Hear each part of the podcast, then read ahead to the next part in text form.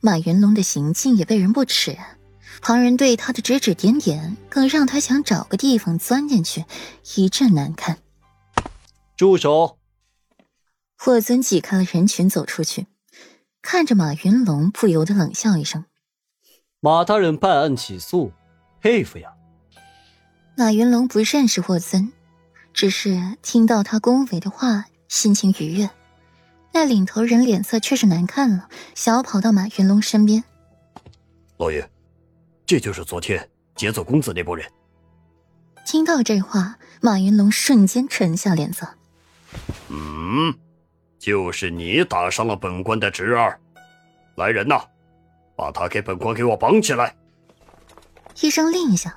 那些衙役全朝着霍尊扑过来，场景如昨日一道残影掠过，那些人一个个的倒在地上哀嚎。马云龙被吓坏了，坐着椅子往身后倒，竟一下连同椅子翻倒在地。马云龙从地上爬起来，乌纱帽有些歪了。你，你好大的胆！刁民，你想做什么？你这是要殴打朝廷命官吗？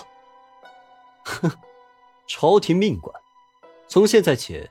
你就不是了。霍尊站在案前，拿出了一枚龙形玉佩，扬声道：“见此玉佩，如陛下亲临。”听到这九个字，马云龙一下就傻了。见玉佩，如陛下亲临，下意识的跪好。下官参见陛下，吾皇万岁万岁万万岁！听到这句话，除去裴玉他们。其他人迅速跪好，齐声喊“陛下万岁”。马云龙跪在地上，和旁边的师爷说悄悄话：“师爷，这是不是假的呀？”师爷抬头看了看那龙形玉佩，大人，小人瞧着是真的。裴玉和顾然慢慢走进来，轻声笑了一句：“本世子今日是知道这当地父母官办案是如何办的。”这若是放在平城，这金兆尹只怕早就卸甲归田了。听到“世子”二字，马云龙更是倒吸一口凉气。东巡世子就那么几位，而最年少有为的世子就是裴世子了，明月清风，皎皎君子。下官参见世子殿下。马云龙跪好了，身旁的领头人早就是已经吓得魂飞魄散了。想到昨日的话，更是心如死灰。完了，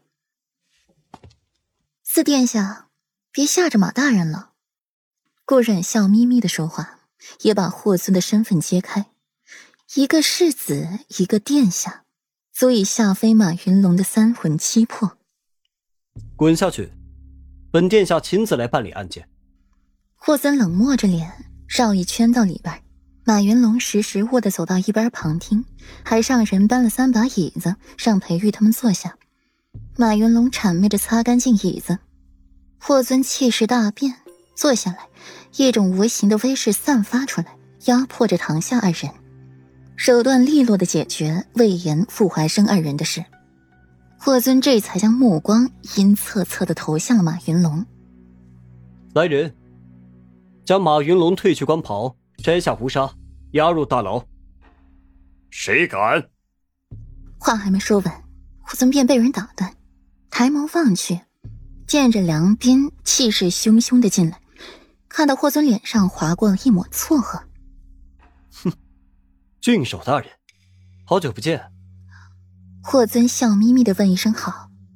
梁斌呆着一瞬，看了看穿着白色礼衣的马云龙，心里有些明白是怎么回事了。立马跪下！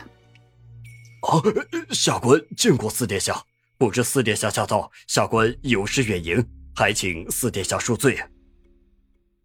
正好郡守大人也来了，马云龙，你也不用入牢了。霍尊眸里带着笑，看一眼莫奇，莫奇点点头，把梁叔带出来，让他跪好。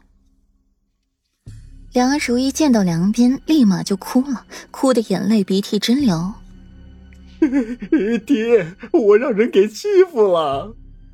梁叔一边哭一边指着裴玉，梁斌顺着梁叔指的方向看去，看到裴玉那张惊为天神的脸，心底一下跌到了谷底。昨天漠河找自己，让他来清河镇，